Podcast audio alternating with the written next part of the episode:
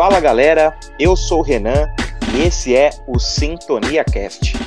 Hoje o nosso tema é um dos temas que eu vejo sendo muito discutidos por aí, tá?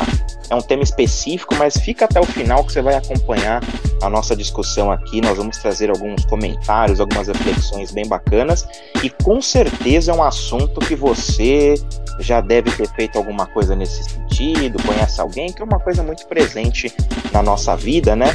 E o nosso tema é pirataria. É um crime ou uma forma de democratizar o acesso? Fica até o final que eu tenho certeza que você vai gostar do que a gente vai comentar.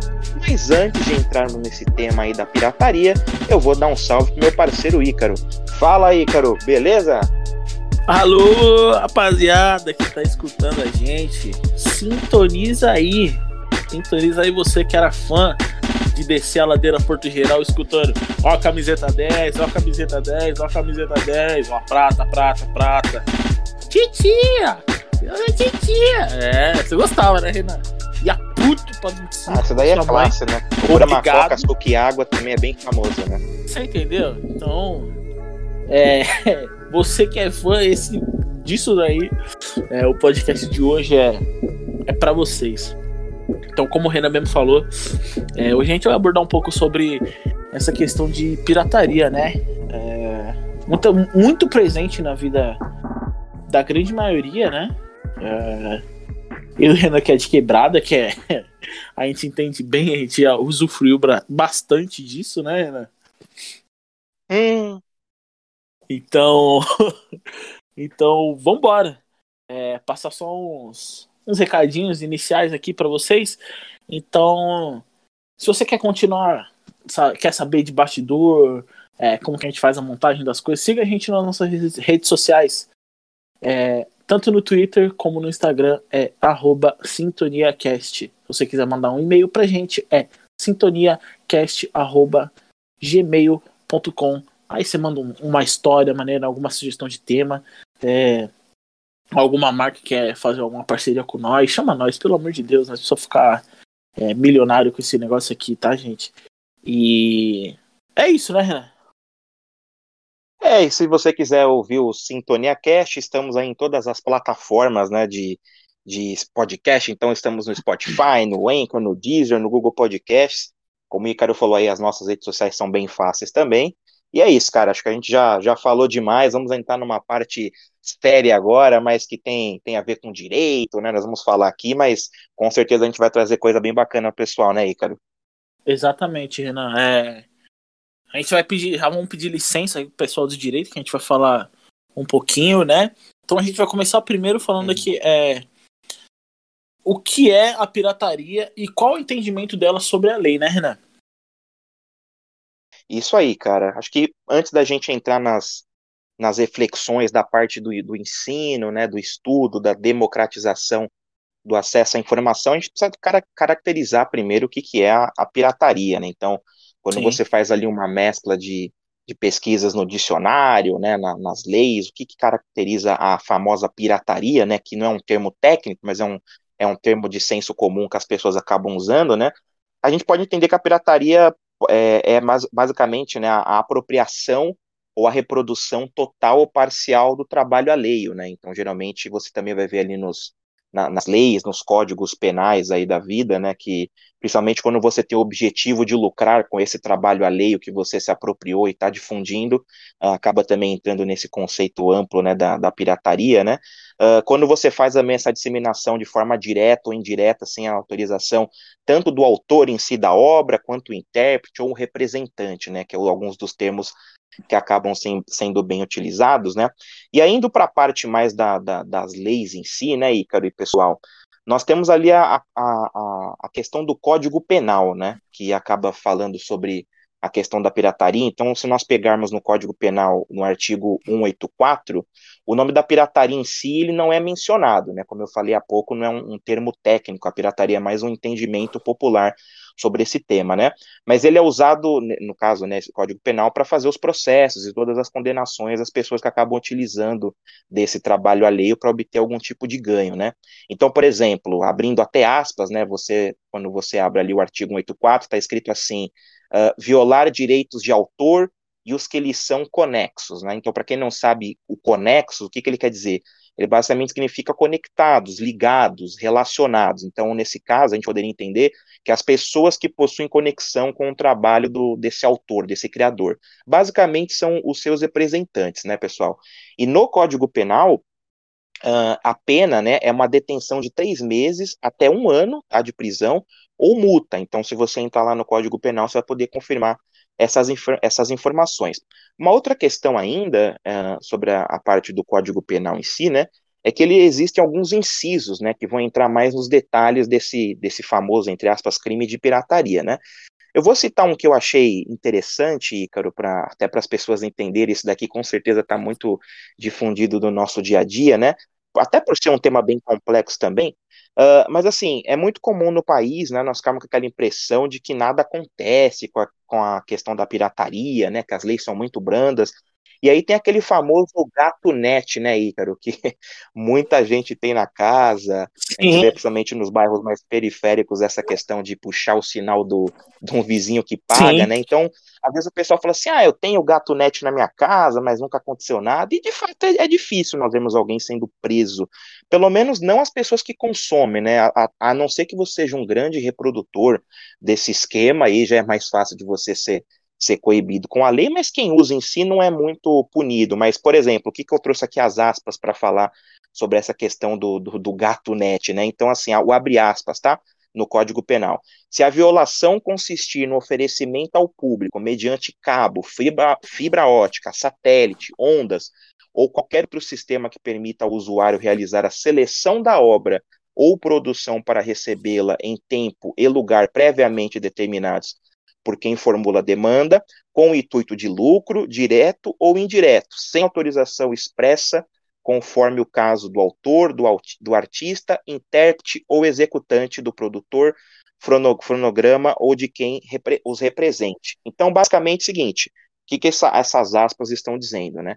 Caso você consuma ou você venda esse sinal uh, da, da, da, internet ou de uma TV a cabo, né? Isso daí está disposto no Código Penal. E eu estava fazendo umas pesquisas, Ícaro e pessoal, de que isso daí, geralmente, os casos vão não para aqueles três meses de pena que acabam chegando, né, que eu citei no, no Código Penal, mas vai para um ano e uma multa bem grave, tá, cara? Então, como eu falei, quem usa em si esse, esse famoso gato net dificilmente acaba recebendo algum tipo de punição, mas se a pessoa tem, e tem várias, né, que tem esses grandes esquemas de difundir esses sinais, né, cada vez mais com o avanço da tecnologia, as emissoras de TV a cabo estão é, melhorando, digamos assim, o seu sistema de segurança, então é, é, é muito possível que quem tem esses grandes esquemas, eles acabem podendo sofrer essas punições aí do, do Código Penal, mas aí até para ficar uma coisa mais, mais dinâmica aqui, até antes, depois de, de, eu voltar mais algumas questões mais técnicas aqui do Código Penal, tem uma, uma reflexãozinha bacana para trazer, eu vou, vou passar a bola aí para o Ícaro, se ele quiser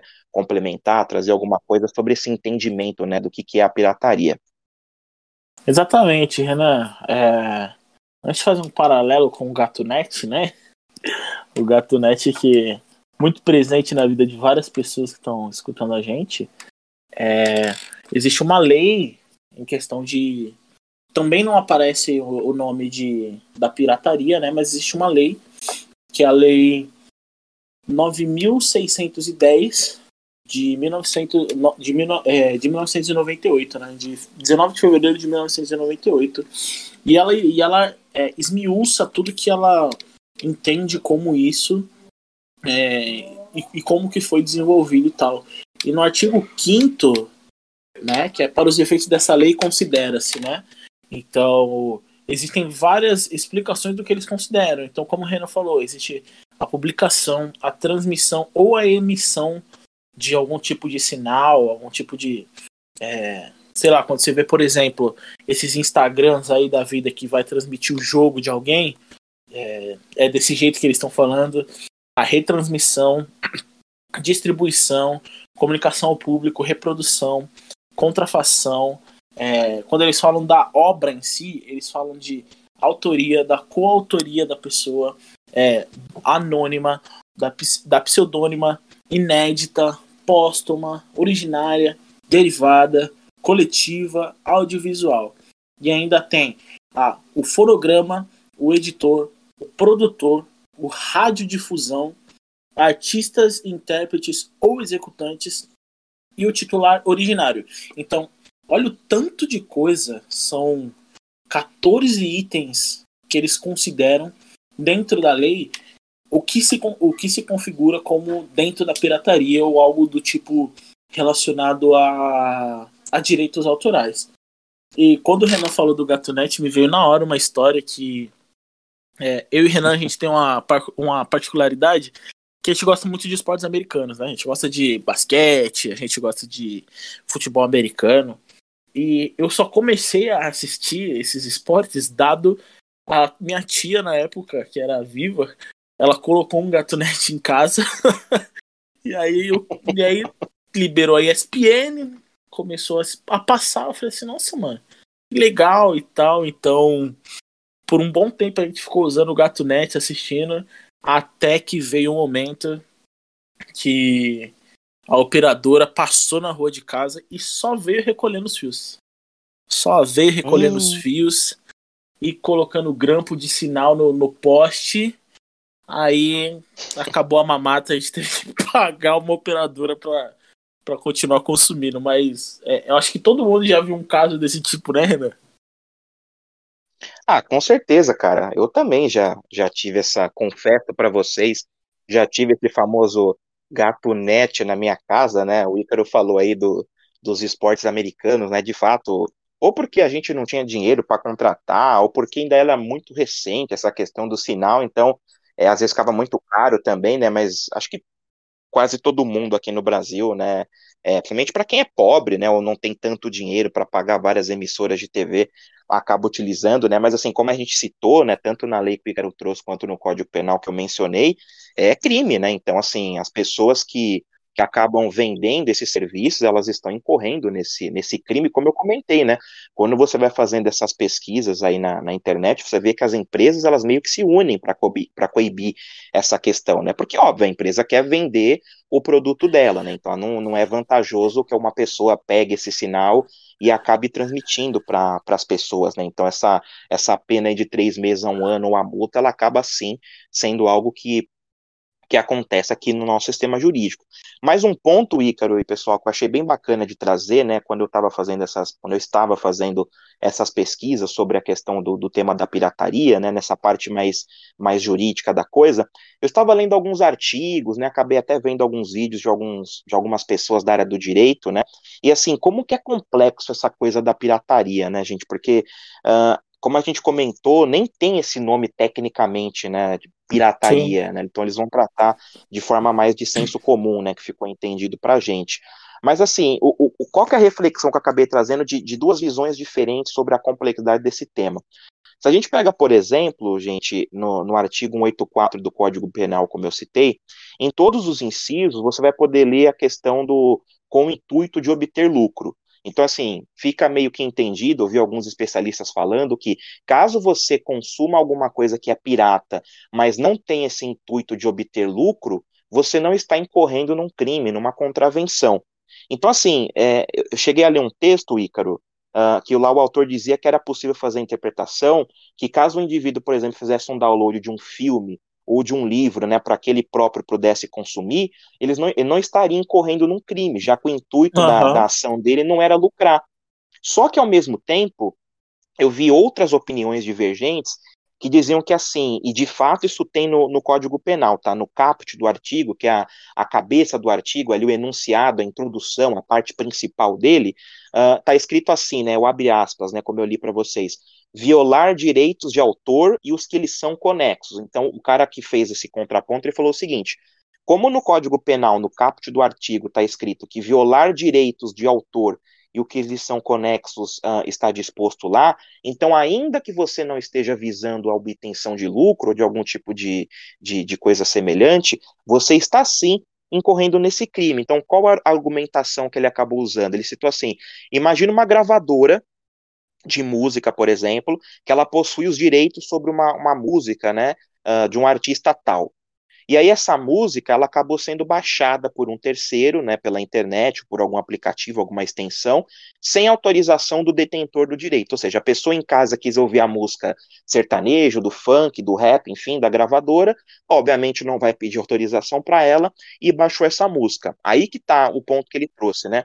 Como a gravadora, que é quem tem os direitos dessa música, ela não disponibilizou esse acesso, né, através desse download de forma gratuita ou alguma coisa do tipo, e mesmo assim as pessoas baixaram, né, mesmo essa, sem essa autorização prévia, o indivíduo ele está violando o direito do autor e dos conexos, ou seja, ele está violando o direito de, que tem a, de quem tem a propriedade sobre aquela música como está disposto no caput, né, que é o violar os direitos de autor e o que lhes são conexos. Ou seja, mesmo quando se argumenta de que se você não está visando lucro, você não está incorrendo em crime, mas ao mesmo tempo você também pode fazer essa interpretação de que caso você viole um direito de uma gravadora que não disponibilizou esse download e você está obtendo de forma, de forma pessoal um ganho, sem pedir autorização, você estaria então cometendo esse crime. Então é, é, muito complexa essa, essa discussão da pirataria, né? Então você vê que tem essas visões diferentes sobre se, se é crime ou se não é. Então achei bem interessante compartilhar com vocês essa, essa questão, né? Porque talvez as pessoas possam, possam pensar, é, mas de fato não faz sentido, eu estou baixando um livro para ler para a faculdade, então não estou visando lucro, mas ao mesmo tempo tem esse contraponto de, mas o autor daquele livro não disponibilizou e você você baixou, enfim, então a, isso daí acaba refletindo, né, Icaro, até para passar a bola para você de novo, que como que é difícil nós combatermos a, a, questão da pirataria, né? Principalmente aquela pirataria que é digital, porque boa parte dos sites, inclusive, eles possuem o domínio, eles estão hospedados em servidores que ficam fora do Brasil também, né? Então isso daí acaba até dificultando esse processo de notificação e de retirada desse conteúdo do ar. Exatamente, Renan. É, e para o pessoal que está escutando a gente, é, fazer um paralelo para você ver o quão complexo é. é. Você chegava, sei lá, na época que é, as mídias é, eram. O, o, acesso era mais difícil, né? É, as coisas. E aí, quantas vezes alguém aparecia e falava assim: Ô, oh, mano, eu tenho umas músicas lá em casa, quer que eu baixe no seu MP3? E tipo assim, da onde que essa pessoa, da onde que essa pessoa baixou essas músicas para jogar no seu MP3, no seu MP4 ou fazer aquele, aquela mídiazinha, né? Aquele CD com, com várias playlists uhum. vários estilos de música. Então, em tese é, é, a, é a aplicação do, do artigo é, 184. É, de fato, a pirataria estava ocorrendo e ela, e ela ocorrendo de em diversas idades, né? Eu lembro de fazer CD, sei lá, eu fazia CD é, que minha mãe escutava a música da novela ali, ela falava assim, poxa, aquela música da novela maneira tal. Ah, quem canta? Eu falei assim, ah, mãe, descobre aí que eu, que eu acho a música. Aí achava a música no YouTube, é, convertia o, o áudio, e aí colocava no CD e minha mãe fazia, fazia o CD que ela queria. Então, gente entender como isso tudo é muito complexo e é, e é de pouco entendimento também, né, Renan? por, por conta do tamanho da complexidade, vezes as pessoas estão praticando isso e não e não estão nem sabendo, né?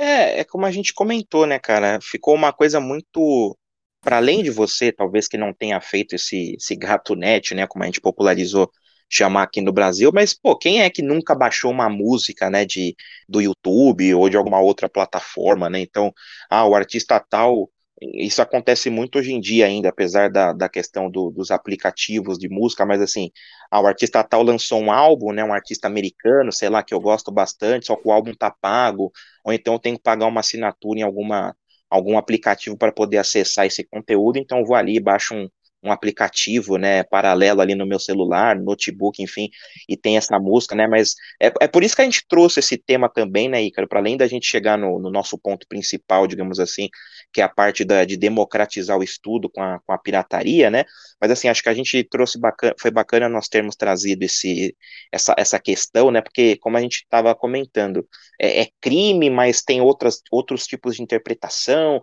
é uma coisa que meio que todo mundo faz, a gente acaba, ah, isso não vai acontecer nada com ninguém, igual é, a gente tá na internet, passar, né? né? Ah, eu, Isso, ah, eu vou comentar o que eu quiser ali, vou ofender quem que eu quiser e, tipo, nada vai acontecer comigo, porque é meio que terra de ninguém, mas a gente tá vendo que, que ainda que seja improvável que você seja punido de alguma forma, mas principalmente para quem tem impérios, né, sobre isso, acaba vendendo esses serviços famoso, né, acaba ficando conhecido e ganhando bastante dinheiro com isso, então, é, é de fato é um crime que, que pode, que, e pode e tem previsão legal para penalizar as pessoas. É, Renan, é um tema que ele é, ele é muito complexo ainda, né?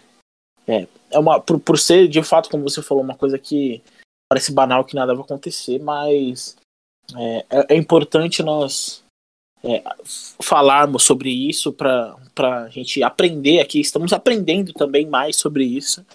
É, mas quando a gente uhum. fala de pirataria, a gente fala de dinheiro também, né?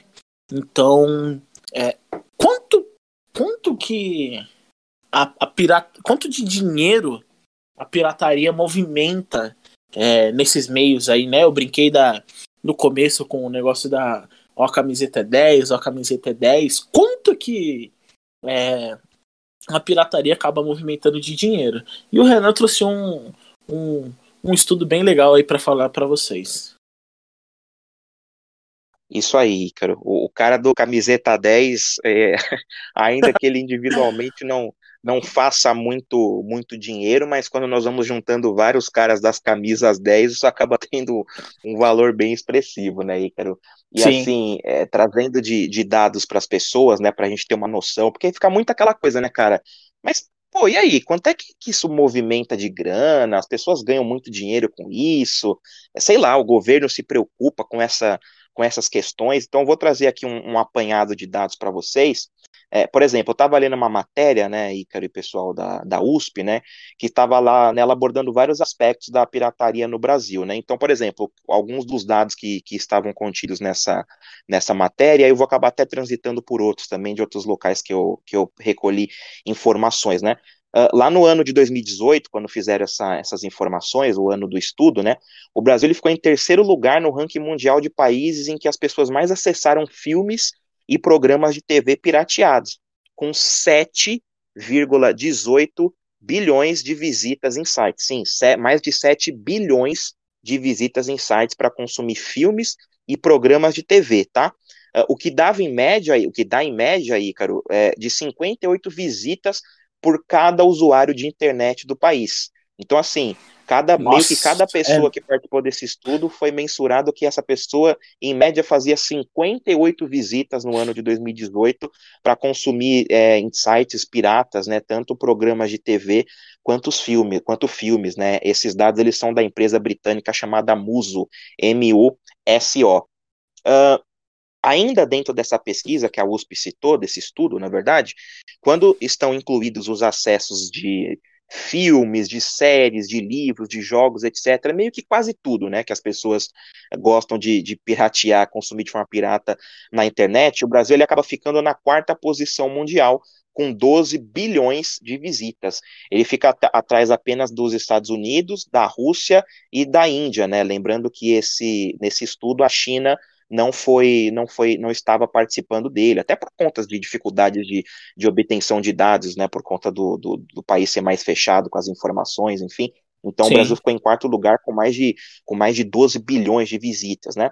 Umas outras questões aqui para trazer para vocês também, uh, segundo o levantamento do Fórum Nacional contra a Pirataria e Ilegalidade, que é o FNCP, o Brasil deixa de arrecadar, ou seja, quanto de dinheiro que o Brasil poderia ganhar, né, uh, através de distribuição legal dos produtos, o Brasil deixa de arrecadar, Ícaro, 13 bilhões de reais, de acordo com esse com esse estudo do Fórum Nacional contra a Pirataria. Então, assim, é muito são valores dinheiro. astronômicos. É muito Exatamente, dinheiro. são são valores astronômicos, né? Então, assim, são mais de 13 mil títulos que são pirateados no Brasil, segundo esse estudo, né? E 58 mil, 58 mil empregos poderiam ter sido criados através da dessa, se essa realização, essa distribuição desses conteúdos fossem de forma legalizada, digamos assim. E só a indústria cinematográfica, né? Ela sofreu um prejuízo de 2 bilhões de reais. Então, assim, é, é muita coisa. Até para antes de passar a bola para você, para ficar mais, mais dinâmico também, vou citar um, um, último aqui dessa minha primeira fala, que é um estudo feito pela Agência Nacional do Cinema, que é a Ancine, né? E do Instituto Ipsos. Ela foi encomendada pela Motion Picture Association, que é uma representante de algumas das maiores produtoras e distribuidoras de conteúdos audiovisuais do mundo, né? Eles identificaram, é, gente, que as perdas com a pirataria no Brasil, elas chegam a 4 bilhões de reais por ano, ou seja, cada estudo ele faz uma, uma, uma, uma intervenção diferente nesse, nesse ramo da pirataria, você vê que os números eles vão diferenciando, mas são todos na casa dos bilhões de reais, né? Então é muito é, é muita grana movimentada, e, e para de fato passar a bola para o Ícaro, eu vou só abrir as aspas né, desse, desse estudo, um trecho do documento da Ancine que diz assim: em seu relatório Pirataria de Filmes na TV e Online no Brasil, disponível apenas em inglês, o Instituto Ipsos Mori pesquisou mais de 2.400 pesquisou mais de 2.400 usuários de internet com idade a partir de 11 anos no último trimestre de 2018. A pesquisa teve adesão voluntária dos internautas, né? Então, as pessoas que pediram para participar. O estudo concluiu que, em um período de três meses, cerca de 470 milhões de filmes e 538 milhões de episódios de séries e programas de TV deixaram de ser comprados de maneira legítima. Então, assim, é coisa astronômica, né? São 470 milhões de filmes e 538 milhões de episódios de séries e programas de TV que as pessoas deixaram de comprar de forma legítima. Né? Então, quanto que deixou de, de arrecadar dinheiro para essas empresas, né, Ícaro? Exatamente, Renan. É, muitas vezes as pessoas falam, ah, é, 13 bilhões, ah, parece pouco. Mas então eu vou trazer um paralelo entre o, o abismo que é o milhão e o que é o bilhão. É, um milhão de segundos, um milhão de segundos equivalem a 11 dias. Um bilhão de segundos, um bilhão de segundos equivalem a 31 anos. Então, essa é a equivalência que a gente tem que entender. Do 1 milhão para o bilhão é uma conta muito grande. Então, o arrombo que tem dentro do, dentro do país por conta da pirataria, o quanto que deixa de girar de dinheiro dentro do país por conta da pirataria é muito grande. E é como o Renan falou, com esse, com esse dinheiro que poderia estar entrando, é, Renan, traz o um número de novo para mim. O quanto de emprego novo, quanto de novos empregos gerariam com essa renda? Então, Ícaro, é muita coisa mesmo. Respondendo a pergunta que você fez, são 58 mil empregos que poderiam, é, que poderiam ter sido criados com a, com a realização legal da, da distribuição dos produtos. É muita coisa, né? Exatamente, é muita coisa. É... E o fato é que a gente não quer condenar quem, quem pratica pirataria, até porque nós também, todo mundo já praticou a pirataria em si. É quem ganha sua vida através disso. Pelo contrário, a gente não, não está condenando, né, Renan? Mas a gente está expondo um problema que tem dentro do país e que por, por conta da falta uhum. de controle e da exposição é, e da amplitude que tem a internet, é, acaba trazendo um rombo dentro do país que ia, ia, gerar mais de 50 mil empregos, né? Então, é, muitas é, o, a taxa de desemprego no Brasil tem aumentado nos últimos tempos então, pensa o quanto isso seria benéfico para o nosso país é, nessa geração de emprego, né, Renan? Com certeza, né? O nosso intuito aqui é trazer a, a, discussão sobre um ponto mais específico, né? Que é a questão do acesso à informação. A gente já vai chegar lá, pessoal, é daqui a pouquinho, né? Uh, mas assim, como o Icaro falou, né, a questão do desemprego em momentos de crise, as pessoas acabam recorrendo muito a, essa coisa do subemprego que chama, né, da informalidade, da pessoa pegar ali o, um carrinho, sair vendendo o DVD dela, vendendo ali o fone de ouvido, né, então de forma alguma a nossa, nossa intenção é condenar, como a gente falou, a gente já usou, ou, ou utiliza hoje, ou vai utilizar no futuro, como qualquer pessoa, acho que no mundo faz é, de, de, certa forma, até porque é mais prático, às vezes você assim, ah, eu tô com preguiça de comprar não sei o que, que perto de casa tem alguma coisa similar, então, basicamente, é, todas as pessoas no planeta acabam fazendo, é, consumindo coisas que são piratas, né? Mas a, a nossa discussão nesse tópico dos números é mais para as pessoas terem uma noção, né? De que talvez nunca tenham parado para pensar de como a pirataria, né? Como ela é conhecida, ela movimenta muito dinheiro. E até para terminar, Ícaro, dessa, dessa minha parte aqui do, da questão do montante, né? De dinheiro que é que é que roda né, no mundo da pirataria, a, a indústria, pelo que eu estava vendo na, na, nas, nas, pesquisas que eu fiz, Sim. a indústria audiovisual brasileira ela poderia ter uma receita até 17% maior se não fosse a pirataria. Então, olha quanta grana que a gente não está falando, né? 17% é um valor bem, bem expressivo, né? E quanto mais de material poderia ser produzido com esses 17% a mais de dinheiro que entraria, né? Por exemplo, para a Ancine, que é que é um dos principais é, órgãos que é, difunde o, a cultura do cinema brasileiro em si. Então, há um ponto a se, a se pensar, né, né Renan? É, quando a gente fala de pirataria, a gente nunca toca nesse ponto, nunca fala, fala de números, né? E quando a gente fala de números, é, às vezes assusta, né? Tipo, caraca, é tudo isso de dinheiro que deixa de entrar por, por conta da pirataria, né? Sim, com certeza. E aqui os últimos dados que eu trouxe, né, para a gente finalizar essa questão do, do, do, dinheiro, né, da pirataria, existe um relatório, Ícaro, do Fórum Nacional contra a Pirataria e a Ilegalidade, né, como eu citei, o FNCP, que calculou que as perdas com a pirataria no Brasil, esse daqui já é bem maior a, a, a mensuração que eles fizeram, elas uhum. podem chegar a 130 bilhões de reais por ano. Então é bem mais do que os outros institutos acabaram mensurando, né? Eu também vi aqui um, um outro dado, né, que um relatório do Instituto Ibope, Repcom, que foi pedido pela Motion Picture Association, né, como eu tinha citado, que é aquela representante de grandes distribuidoras de, de conteúdo, né, da qual Sim. o UOL teve acesso, ali essa, essa matéria no UOL, no UOL, eles mencionavam que entre o mês de agosto de 2015 e agosto de 2016, os 10 maiores sites piratas do Brasil, eles arrecadaram por volta de 17 milhões de reais com publicidade mostrada pelos usuários, ou seja, aquela coisa de, ah, é aquele filme que eu vou assistir no, no site X, uma série que eu vou ver no, no site Y, será que esses caras ganham dinheiro ou se, ou se eles apenas são benevolentes de pegar o sinal e Sim. transmitir? Então, 17 milhões de reais é circulando entre esses 10. Sim, entre esses 10 maiores sites é muito dinheiro mesmo, né? Então, é, esses, esses e diversos outros dados que nós poderíamos citar, eles acabam ajudando a mensurar essa quantidade de dinheiro ligado à pirataria, né, e com, com são uma parte dos prejuízos que tudo isso acaba causando para a indústria. Perfeito, Renan. É...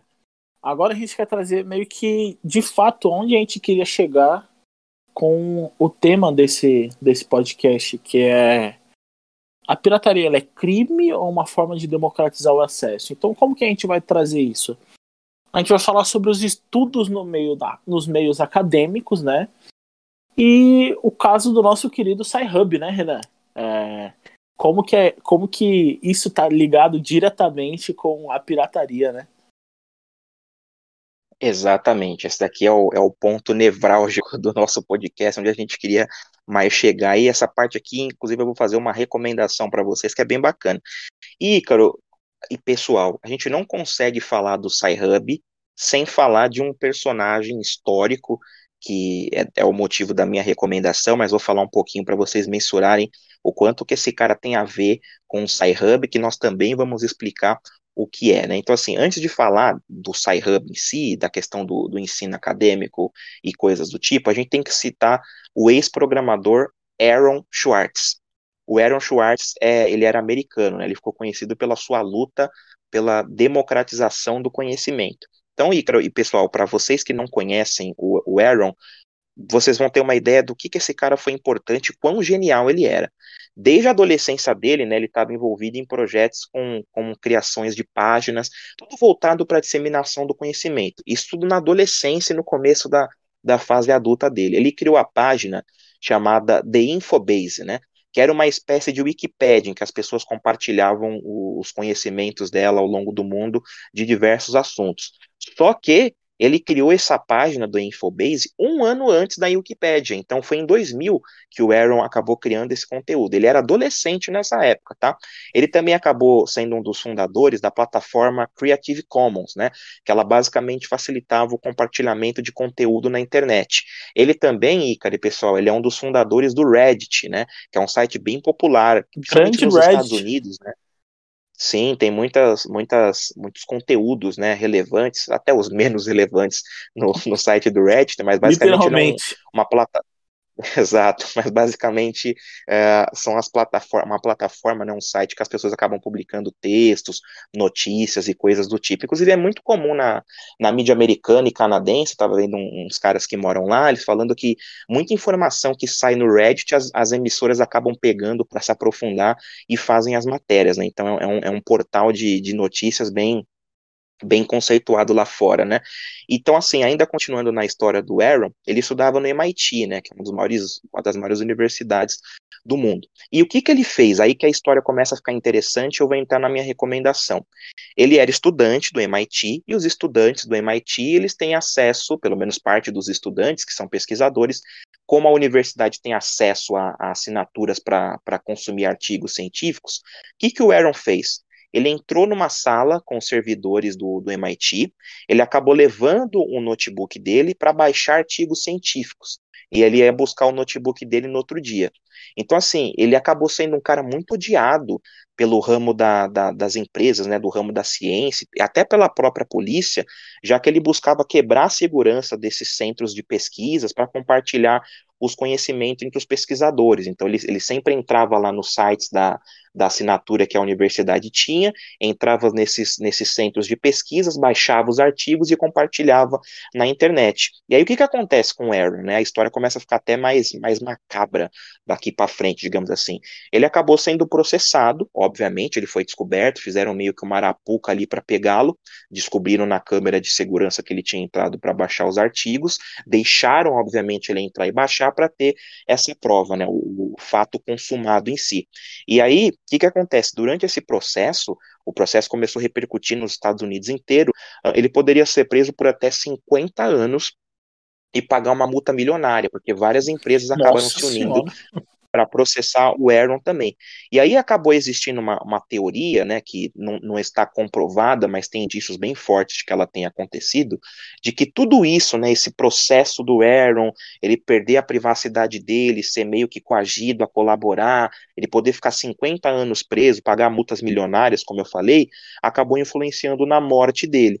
Porque meses antes dessa do, do final do processo, onde teria ali a, a, a, definição do juiz, basicamente estava tudo indicando que ele ia ser condenado, o Aaron acabou sendo encontrado morto no apartamento dele. Então, é uma história sinistra, né, de como que isso pode ter acabado afetando o próprio Aaron. E aí, entrando na minha, na minha recomendação, e antes de passar para o Ícaro, para a gente falar do, do Sci-Hub, né, toda essa trajetória ela pode ser encontrada no YouTube, tá? Para quem quiser é, assistir toda essa história do Aaron, desde a criação, desde ele ser um garoto prodígio, gênio, criar todos esses, esses essas plataformas que eu falei, até essa teoria da morte dele, é um documentário que está em legendado em português chamado O Menino da Internet, a história de Aaron Schwartz. Se você não souber escrever Aaron Schwartz, é só você colocar o menino na internet, da internet no YouTube do Brasil, que você vai conseguir é, entender essa história. Então, o Aaron é, é uma figura bem importante para a gente falar do Sci-Hub. E agora eu vou, vou passar a bola para você, para você falar um pouquinho sobre esse nosso tema.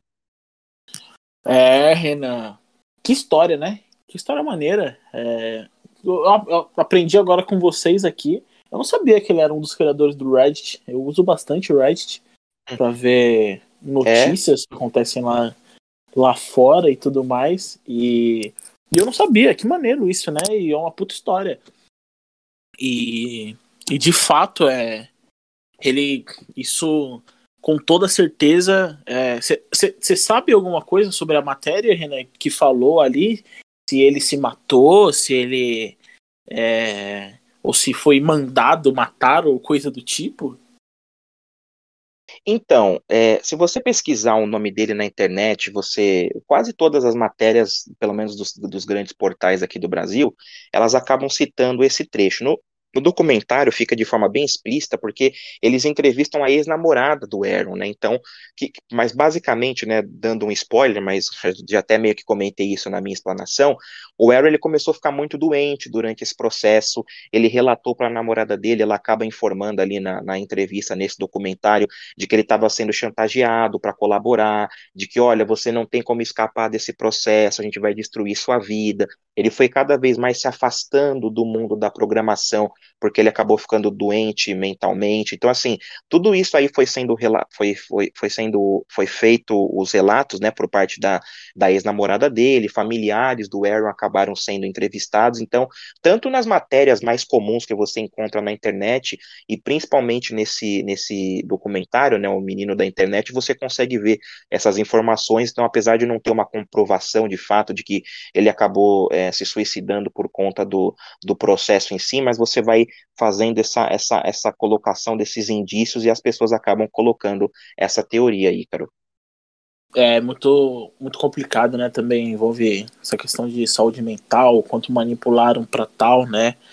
E, uhum. eu vou contar até, eu vou contar até é, por experiências nossas, né? Eu e o Renan nós somos formados em, em cursos que são da área da saúde, né? O Renan é psicólogo, eu sou educador físico.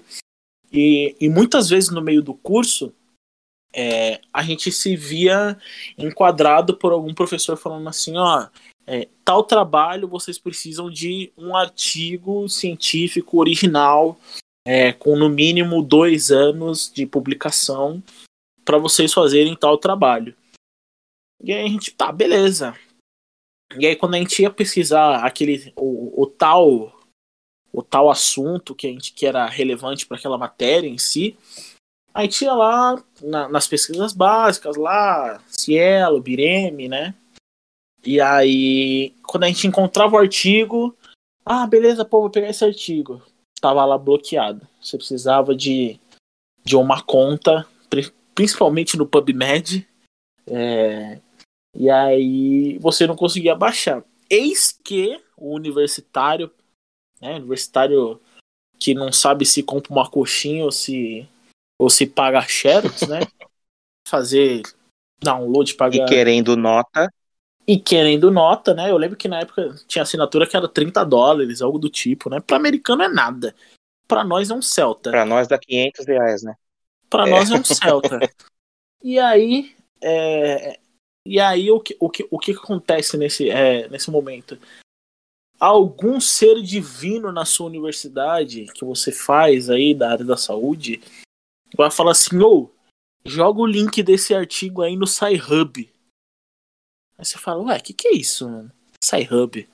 Você jovem que nunca tinha é, tido contato direto ali com a prática da pesquisa de artigos científicos, né? Esse contato mais científico de pesquisador.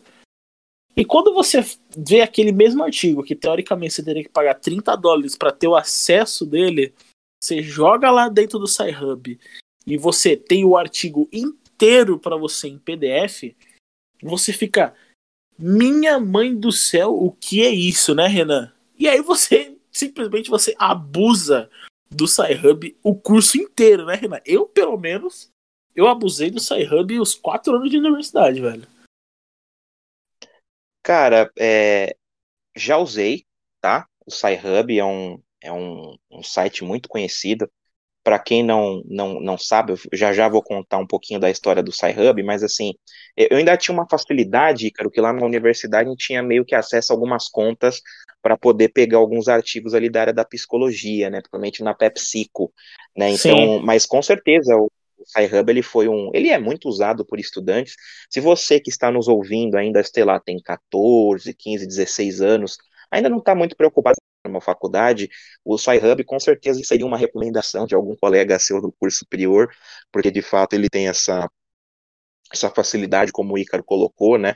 Então, assim, ele, ele é uma plataforma bem, bem difundida. Eu posso falar um pouquinho, Ícaro, do, do que, que é o SciHub? Por favor, por favor, conta um pouquinho tá. da história aí do, do SciHub para o pessoal que quer conhecer e aos que já conhecem e usam o SciHub, mas para aprender um pouquinho mais dessa ferramenta que a gente explora tanto e tanto salva a gente em momentos cruciais. Boa, vamos lá. Então, assim, lembram que eu falei do Aaron Schwartz, né, que era um hacktivista, né, que batalhava pela democratização do ensino. Ele fez lá o, o processo de hacking dentro do, do MIT, né, nos Estados Unidos, para poder pegar esses arquivos.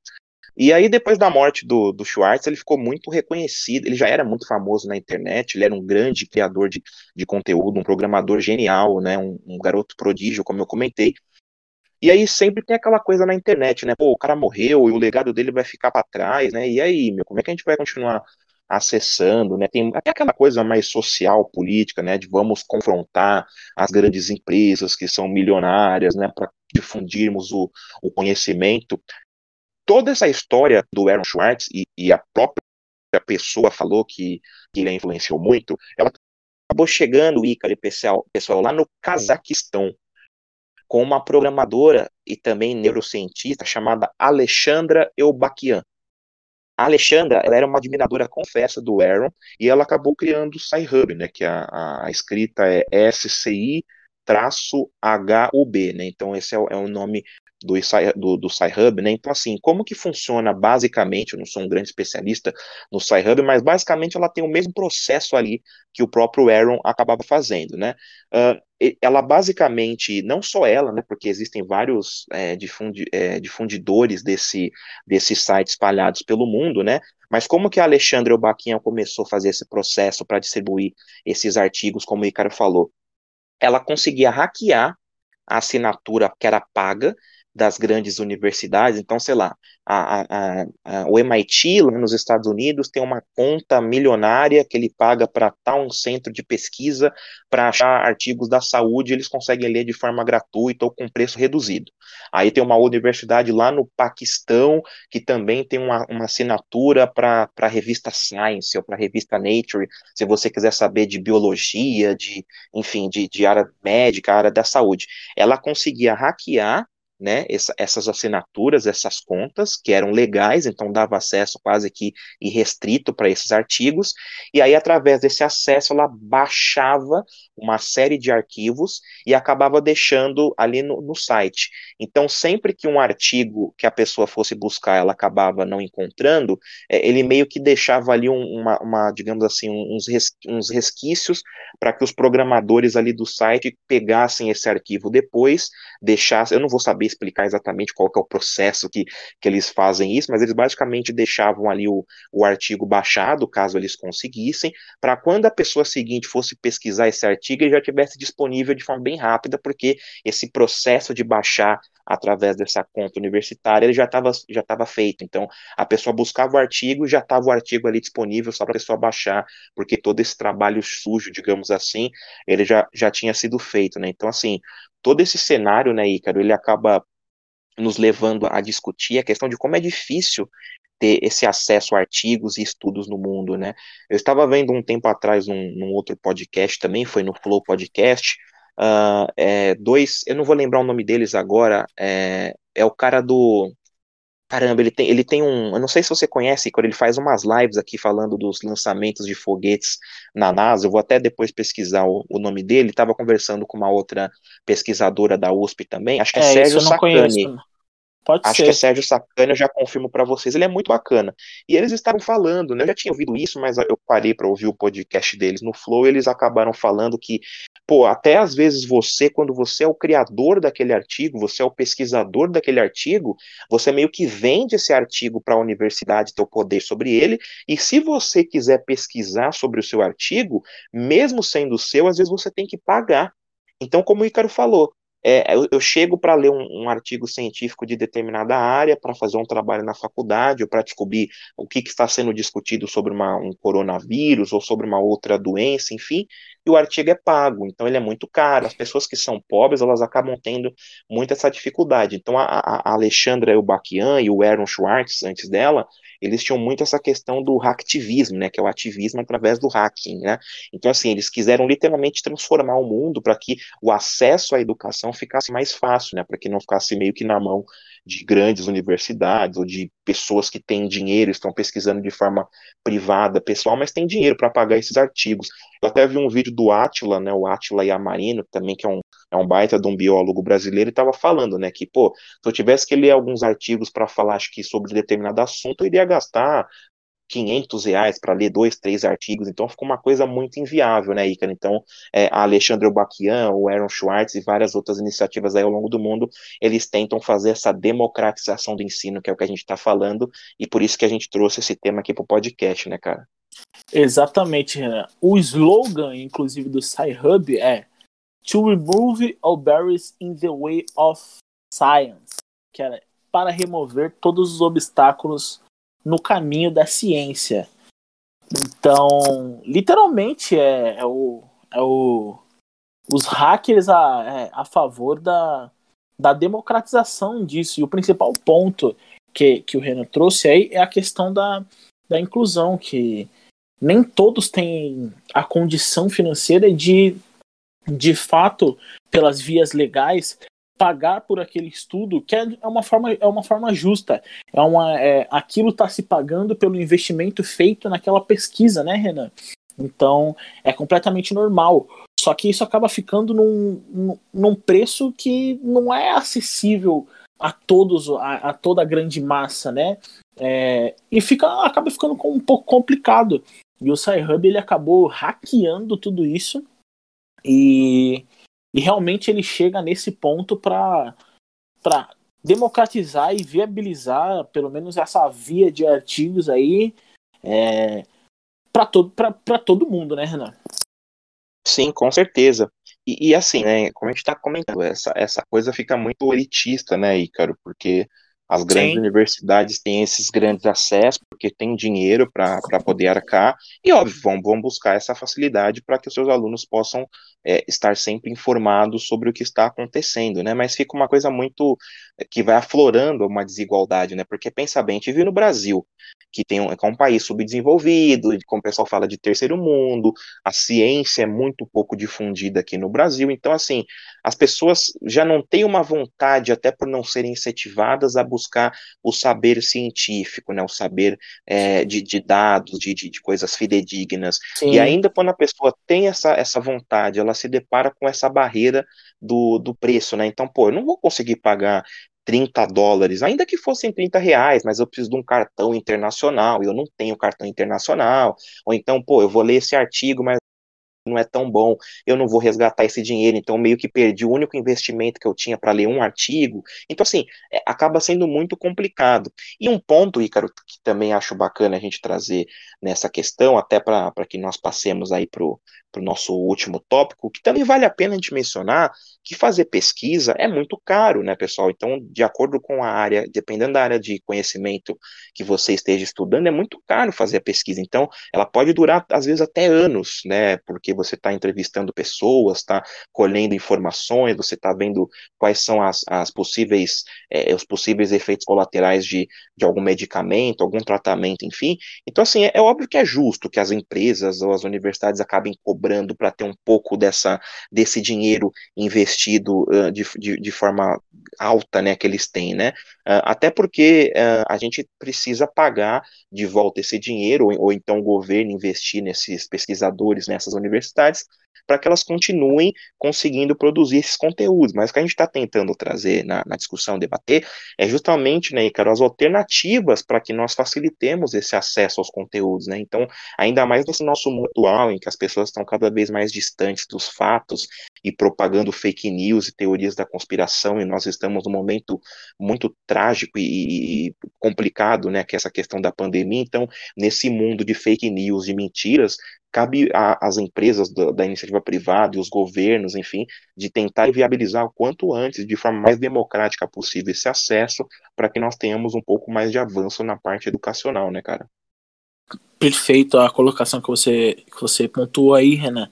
É, quando você fala de pesquisador, a gente fala de é, as pessoas que promovem o que nós precisamos com é, os dados com atualizações e principalmente no Brasil, é, as bolsas de pesquisadores, de é, mestrando, doutorando, pós-doc, enfim, que são pessoas que visam essa, essa linha de estudo, é, que essa pesquisa acaba durando, pode durar dois anos, três anos, é, e é, o investimento é muito pouco. Quando, se, quando você se sequer você consegue ganhar uma bolsa remunerada em si é, para conseguir arcar com, todo, com todos os custos de pesquisa e tal é, e viver daquilo. A gente sabe que é, a pesquisa científica é, são pessoas que elas literalmente elas vivem praticamente é, elas trabalham quase 18 horas por dia em, em, em prol da, da pesquisa para conseguir finalizar, para conseguir chegar no objetivo final. Então, valorizem a pesquisa científica, pessoal. É, é muito importante esse, esse trabalho e o porquê da, dessa tal democratização, né? Então é, é, muito bacana o trabalho de pesquisadores, então valorizem sempre a pesquisa científica. E agora partindo para um, pra um... Ô, Ícaro, Ícaro. Sim, Renan, por favor. Só antes de nós passarmos para esse próximo tema, vou fazer aqui a, a, a, não é a correção, porque eu acabei acertando de memória, mas assim, só para ficar claro, tá? O cientista que eu citei é o Sérgio Sacani mesmo, e o canal dele é o Space Today, que é um baita de um canal de física, que ele faz toda a cobertura do, de todos os lançamentos, né, que tem aí pro, pro espaço, ele fala muito agora dessa, dessa onda dos bilionários, né, da, o Jeff Bezos, né, fazendo toda essa viagem internacional, ele fala ali da, das empresas, né, que da iniciativa privada que estão fazendo esses lançamentos, então a justiça seja feita aí, só para que não fique nenhuma uma dúvida aí é o Sérgio Sacani mesmo, recomendo muito o trabalho dele, eu acompanho, é, só tava com esse branco aí para poder lembrar o nome dele, e o canal dele é o Space Today, então a, a devida informação passada aí para o nosso público. Perfeito, e ainda ficou a recomendação do canal dele, que é o Space Today. É, e a gente falou agora, né, Renan, sobre a questão dos investimentos em pesquisa e tudo mais. E aí a gente chega num, num, num, num parâmetro geral que a gente quer trazer. É, qual que é a importância de se pagar pelos materiais originais e como que a pirataria ela prejudica é, essas pessoas, né? É, o quanto isso impacta de forma negativa, é, de fato, nesses criadores de conteúdo original, né? Perfeito, cara.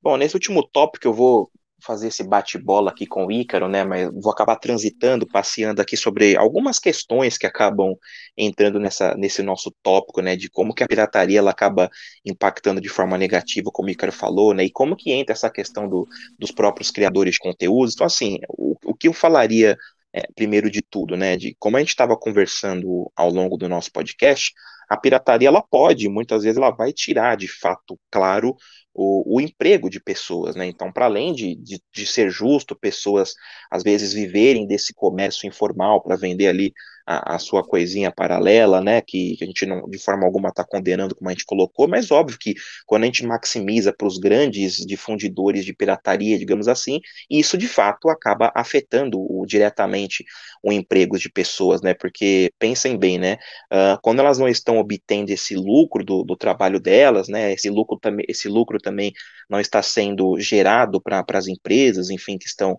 patrocinando esses artistas, elas podem literalmente ser descartadas, né? Porque a gente sabe que se você não, não der o lucro ali pro, pro produto que você está vendendo, o cara te manda embora, ou então não renova um contrato com você para você mais ser o produtor de conteúdo da, da gravadora, do, do cinema, enfim. Então, assim, o, e também um ponto, né, que acho importante trazer, que um artista, ele acaba tendo menos incentivo para criar, quando ele sabe que o trabalho dele não vai ser remunerado, né? Então, assim, a partir daí, ele pode fazer o quê? Aumentar o preço da obra dele, porque ele meio que tem que compensar essa perda que ele vai ter com a pirataria, então ele acaba aumentando o preço do trabalho dele. Isso aí vai meio que no efeito cascata, né? Num ciclo sem fim, porque isso pode acabar fazendo com que os mais pobres fiquem ainda mais distante do, do, do acesso a conteúdo, porque não vão conseguir pagar por eles, né? Então ficam distantes do trabalho desses artistas. E quanto menos artistas é, estiverem produzindo, não empresas estiverem criando, obviamente que isso acaba impactando negativamente, principalmente o consumidor final, que por óbvio vai ter menos opções uh, para consumir no mercado, né? Outras questões assim que a gente poderia trazer nesse, nesse tópico, né? É, para além do, do que a gente está conversando, do que eu citei, os produtos piratas eles podem inclusive ser prejudiciais, né, Ícaro, para a nossa saúde, ser nocivos para a gente de diversas formas diferentes. Então, pensa bem, né? Quando você está comprando aqueles produtos que eles são é, pirateados, dependendo de, de, quem você estiver comprando, aquilo vai estar tá podendo estar financiando até um grupo criminoso, né? Que está a, vendendo através desse, desse mercado paralelo, digamos assim, né? Uh, outras questões também até de, de saúde em si, né?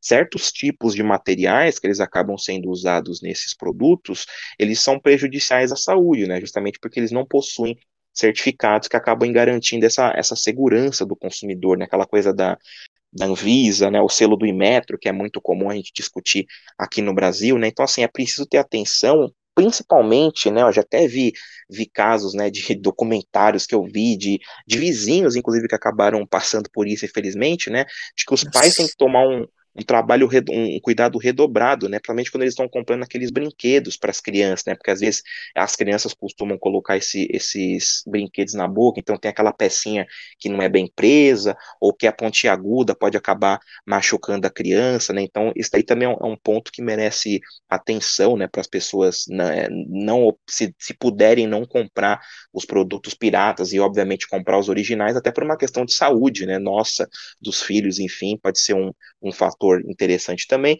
E aí, antes de, de devolver a bola para o Ícaro também, citar um, um, outro ponto aqui, de como uma questão mais econômica da coisa, né, de que como os produtos piratas eles acabam não sendo taxados pelo governo, né, eles não pagam esses encargos, então, como eu falei, o Ícaro também na questão dos dados, né, de perda de, de dinheiro para o país, da arrecadação, uh, essa arrecadação ela acaba sendo menor, né, de imposto por parte do governo. Então, esse mesmo imposto que, dentre outras questões, também vai ser revertido de volta para a própria população, com a criação de políticas públicas, por exemplo. Né? Então, justamente por não se pagar os cargos, não se pagarem os devidos impostos, que acabam, por isso que esses produtos, eles acabam sendo mais baratos, né? Aí você pode fazer seus, seus comentários também sobre esse tema. É, exatamente isso. Você falou do, do, dos produtos que são prejudiciais à saúde, né? Eu lembrei na hora dos tênis, né? É, o quanto isso é prejudicial à, à formação de a formação de problemas de, de coluna dor, é, relacionados a dor nas costas, relacionados a dores no joelho, por conta de estar tá usando um tênis de um tênis falsificado.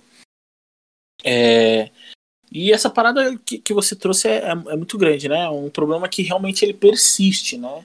É, esse, geralmente esse, essa, essa questão da pirataria de alto de alto de alta transação de, alto, de altas transações Alto é, escalão da pirataria, alto, né? Alto escalão da pirataria, né? Que geralmente envolve é, essas bolsas de marca. É, gente, se você vê alguém com bolsa da, da Gucci, da Prada, pode esquecer, viu? O negócio é, não, não existe.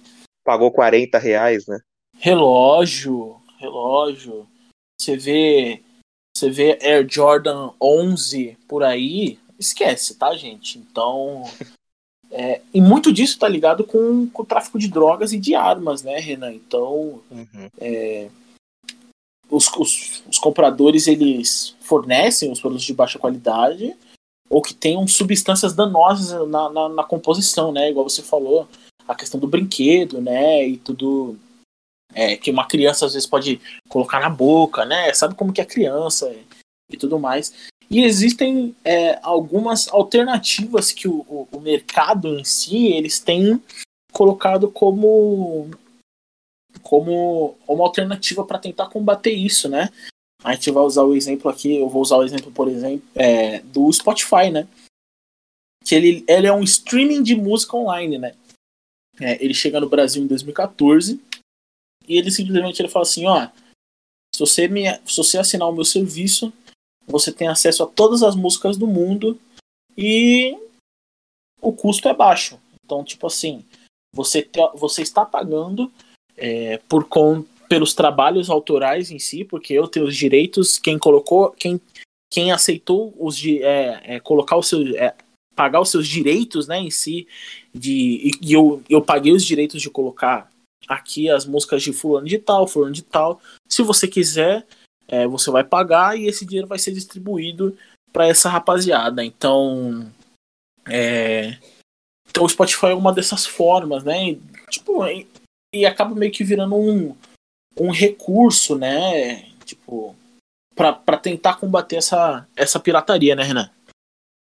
Sim, com certeza, cara. Eu vou, eu vou acabar citando o caso do, dos streamings também, mas assim, é, um ponto bacana da gente trazer, né, que tem muito aquela coisa daquela da frase do senso comum, né, Ícaro, do o barato sai caro, né, então às vezes você Sim. compra algum produto ali, ah, caramba, consegui um, um, baita de um desconto, mas você é, acaba pagando por um, por um produto que vai causar uma lesão em você. É, o Ícaro é um, é cara da educação física, mas eu, eu mesmo que não sou, eu já imagino que calçados esportivos possam causar lesões, né, cara, porque não são bem feitos, não tem os materiais é, corretos, né, toda essa, essa questão. Então, é, os, os brinquedos, né, como a gente falou, não só as pecinhas, né, os objetos cortantes, tem brinquedo que às vezes ele acaba sendo pintado com algum com algum produto químico que acaba desmanchando, então a criança está com um brinquedo na boca e aquilo pode causar alguma ferida, causar até alguma infecção, então é bem, é bem complicada. A minha mãe, Icari, pessoal, ela tem uma, uma frase, né, que ela, que ela dizia que acho que tem um pouco a ver com o que a gente está falando, né, de que quando você está comprando alguma coisa pirata, o vendedor sabe o que está vendendo, às vezes você não sabe o que está comprando, né, Sim. porque justamente a gente meio que confia na, na pessoa, então às vezes vale a pena você acabar pagando talvez desde que você possa, obviamente, né, pagando um pouquinho mais caro para ter essa, essa, essa questão da qualidade, né. E assim, o Icaro estava falando agora sobre sobre a questão da, das alternativas, né, do que, que a gente poderia fazer em si para para diminuir esse processo da pirataria, né, para que os, os, criadores de conteúdos tenham, tenham mais a remuneração, para que nós não tenhamos essa, esse déficit na, na arrecadação, enfim. Uh, uma alternativa assim que são criadas pelas empresas, né, que eu estava pesquisando alguns, pesquisei no, no, em alguns twitters de, de fundadores de empresas privadas, né, e advogados, enfim, eles falam muito na estratégia de baratear o preço do acesso ao serviço, né? O Ícaro acabou de falar do caso do Spotify, né? De você pagar ali uma mensalidade pequena, né? Em tese, e consegue ter acesso a esse catálogo gigante. É a coisa dos streamings também, né, cara? Então, os streamings, hoje em dia, tem alguns que são são mais caros, né? A Netflix deu essa pedrada que vai aumentar para 50 e poucos reais o, o, plano mais caro dela, mas o, o plano mais ah, barato. Ah, mas você não era o homem que, que defendia o, o streaming? Aí quem está vendo, né, pessoal? Quem vê que isso tornou esse episódio do cinema streaming vai entender do que eu tô falando. Não, eu continuo sendo um defensor dos streamings, né? A Netflix, como eu falei, ela, ela tem, se eu não me engano, três tipos de planos. Esse, esse novo reajuste, ele acho que vai para 55, alguma coisa desse tipo, mas ela tem um plano que é o mais básico, se eu não me engano, é 25 reais. E, e assim, tem, tem vários streamings que estão chegando no Brasil, né? Tem a HBO Plus, tem a própria Prime Video, que é 9,90. Então, assim, esses streamings, até pela quantidade que eles existem, né, nessa concorrência de mercado, digamos assim, eles acabam tendo as opções mais baratas para as pessoas consumirem. Então, esses fundadores, esses advogados dessas empresas de streaming falam muito sobre isso, né? A gente tenta baratear, pelo menos parte das empresas, esse preço ao máximo, para que cada vez mais pessoas consigam ter acesso a esse conteúdo. Então, não compensa, às vezes, você ficar num pirata, podendo, sei lá, pegar um vírus no computador, né, baixar um vídeo, um filme sem qualidade de áudio, de, de som, de, de, de, imagem, de som, então às vezes você paga ali o seu streaming, que para parte das pessoas acaba não, não pesando muito no, no bolso no, no final do mês. Então, meio que esse, esse barateamento ele acaba sendo uma alternativa para que nós diminuamos essa, esse, esse, acesso à pirataria, né? E um último ponto, Ícaro, que eu traria aqui da, da minha parte também, é a questão de que acho importante nós ressaltarmos a, a questão do governo criar iniciativas também que busquem tornar mais acessíveis, né, cara, esses produtos, né? Uhum. Então, o governo tentar criar políticas públicas uh, até em conjunto com as próprias empresas, né, para fomentar o acesso da população mais pobre, principalmente para os programas culturais, descontos em livros, por exemplo, em músicas, em filmes, né, as artes como um todo, né, então reduções de impostos podem ser uma, uma boa alternativa, né? Então, é, nós que somos é, cidadãos né, da sociedade civil, cabe a nós cobrarmos os nossos políticos para que eles criem essas alternativas para facilitar o acesso ao conteúdo, para que, quem sabe, daqui a um tempo nós não tenhamos é, artigos tão caros sendo pagos aqui pelo público brasileiro. Então, sei lá, uma revolução aqui alguns anos, as empresas conseguirem oferecer esses, esses artigos de graça, tendo alguma contrapartida. Então, acho que vale a pena a gente trazer essas reflexões aqui no nosso podcast. Foi a, foi a nossa intenção, né, cara, falar dessa, de toda essa vasta gama do, do mundo da pirataria, mas também trazer essas, essas possíveis alternativas aí para que as pessoas também meio que tenham uma, uma noção de por onde elas deveriam até cobrar as autoridades para conseguir ter esse, esse acesso à cultura e aos conteúdos de forma mais, mais fácil e prática. Exatamente, né? Eu queria até puxar alguma um, um ponto aqui que, eu, que, eu, que veio na minha cabeça aqui. É, você tem algum, alguma lembrança sua de você consumindo pirataria, Renan? Todo mundo que já consumiu tem alguma lembrança, nem que seja boa, nem que seja ruim. É, mas tenha algum, alguma, alguma coisa, né, Renan? Eu tenho uma aqui, velho. Cara, é, para além do para além do famoso gatunete, né, que é muito difundido, o gato mais conhecido do Brasil, né? Sim. Tem o cachorro caramelo e o gatunete, né? São os animais mais mais famosos aqui do Brasil. Cara, eu vou eu não vou lembrar que acho que foi a Copa de 2006. Vou dar um exemplo só, né? Acho que foi na Copa de 2006. É, eu estava absolutamente trajado de Brasil do camelô. Porque, assim, a camisa do Brasil, a camisa do Brasil, sei lá, na época era 100 conto, que já equivalente a hoje seria 200 reais, alguma coisa assim. Então, assim, eu tava de boné do Brasil, camisa do Brasil, calça do Brasil, só não tava com meia e sapato do Brasil, mas com certeza não foi o, os produtos oficiais CBF. Então, roupa é uma coisa que, que eu já consumo. Eu não compro mais roupa no camelô, né? Mas assim, já comprei sim roupa do Brasil, né? Aquela coisa lá da Vuvuzela, né? Na Copa, acho que 2010, né, cara? Que ficou muito famosa aqui no Brasil, para além do, do Gato Net. Por causa das Vuvuzela. Nossa era muito senhora. barulhenta, né, cara? Então, mas enfim, sim, esse, os camelôs aí. E também tem aquela coisa do dia a dia, né? Às vezes você tá indo pro trabalho. Eu, particularmente, Ícaro, pessoal, eu não vivo sem meu fone de ouvido, tá? Eu, eu principalmente de manhã, eu não gosto de ah, conversar muito. Ah, fone Exato. com microfone. Exato. Eu sou meio antissocial na, na parte da manhã, então eu gosto muito de, quando eu, quando eu vou trabalhar, quando eu vou para algum lugar, é, colocar um fone de ouvido e escutar minhas músicas, né? Então, assim, às vezes o fone de ouvido quebrou, você fala, ai, cara, eu vou ter que chegar no trabalho, não tem nada. Aí você tá no metrô, sei lá, na linha azul, na estação Santana, aí o cara fala assim, fone de ouvido, cinco reais. Falou, opa, Deus mandou um, um anjo para um minha vida, né? Exato, mandou um sinal, falou, chefia, ô grande, quanto que tá? Cinco. Aí, e tem aquele efeito manada, né, Ícaro? Às vezes o pessoal tá louco para comprar aquele fone. Mas não, ninguém comp... vai comprar, né? Exato, um aí você. Esquece.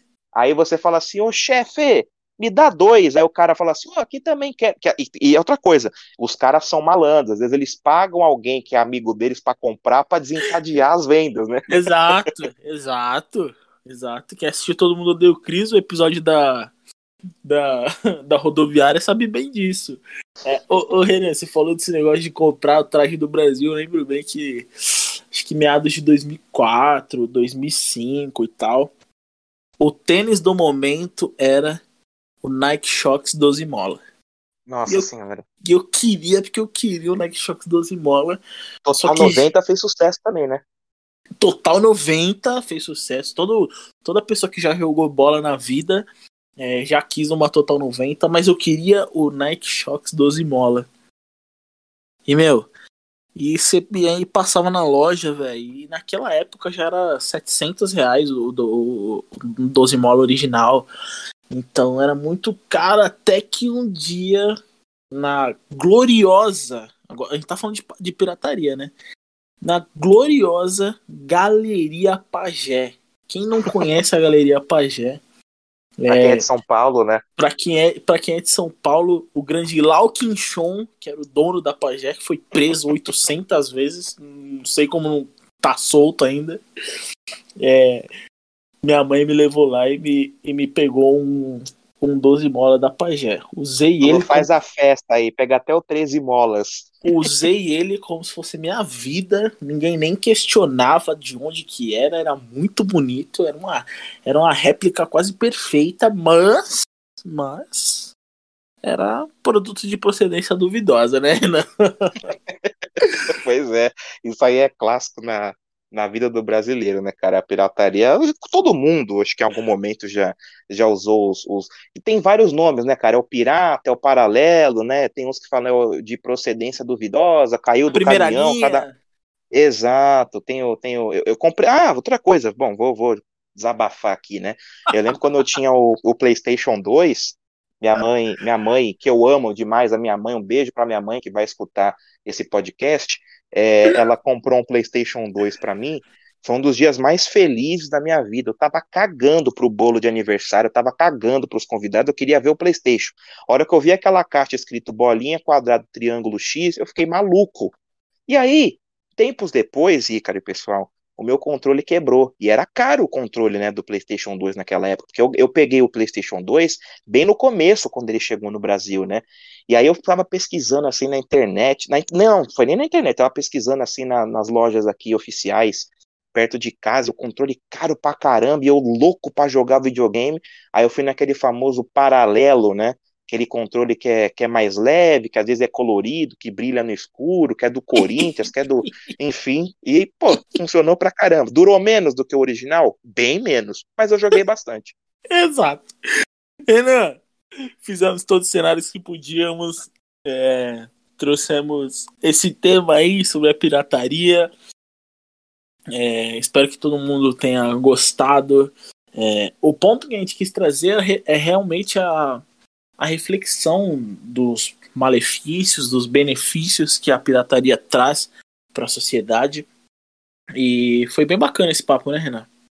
Ah, com certeza, cara. Foi um, foi um papo bem bacana. A gente pedindo licença para o pessoal do direito, né? Falando ali algumas coisas do, do Código Penal, mas é, é sempre. A gente tá falando assim de forma bem humorada, como a gente falou na, na hora, mas assim, a gente citou os artigos, citamos as leis, né? Então, tudo que a gente traz de informação aqui a gente acaba citando. Então, para quem quiser e deve fazer isso sempre, pesquisar, para ver, até para ver, ó, vocês erraram aqui, por isso que a gente também tem as nossas redes sociais, né, para que as pessoas troquem essa, essa ideia conosco. Então, a gente citou aí os artigos, as leis, então também pesquisem, vão atrás. Nós só citamos ali para fazer a introdução, mas foi um tema bem bacana, que a gente pôde passear aí por vários cenários diferentes. Ícaro, você me permite, eu posso passar as nossas redes sociais? Por favor, Renan, vamos alertar o povo.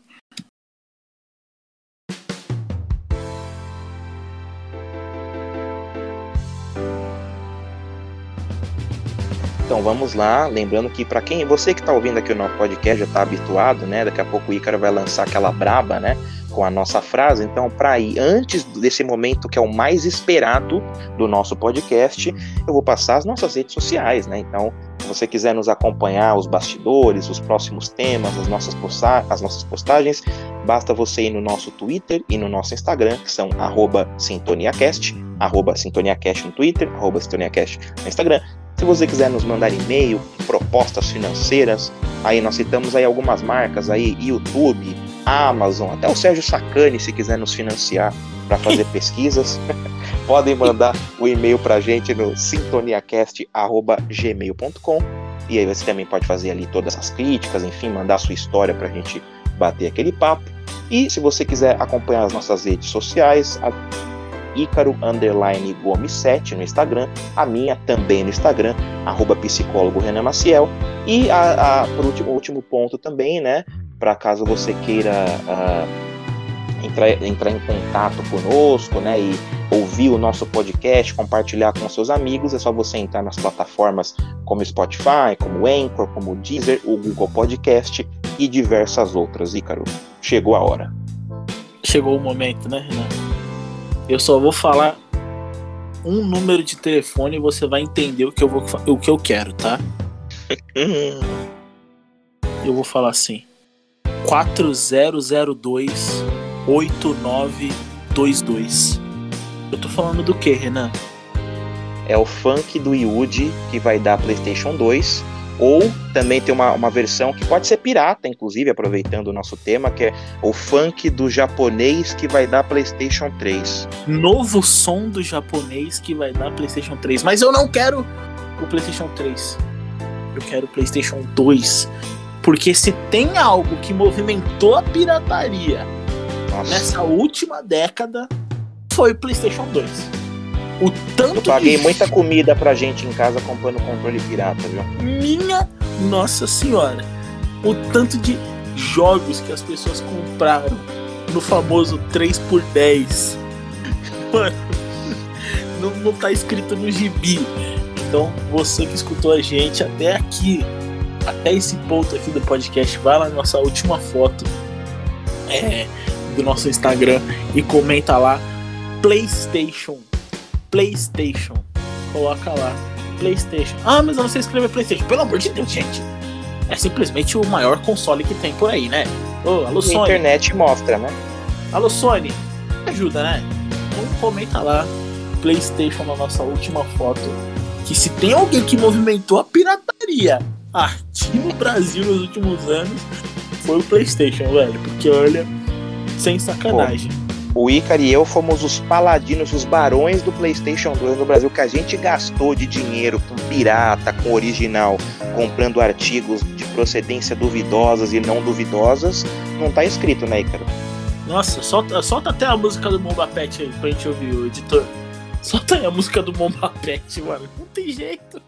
100% atualizado, é ruim de aturar. Bomba Pet virou moda, todo mundo quer jogar. Com a nossa equipe, ninguém bate de frente. Bomba Pet é nervoso, não dá chance ao concorrente. É muito bom. Alô, Renan? Então, Opa! esse, esse foi mais um Sintonia Cast. Valeu pra você que escutou até aqui. Valeu, Renan! Valeu, Ícaro. Um abraço para todo mundo. Sintonize no Sintonia Cast e até a próxima.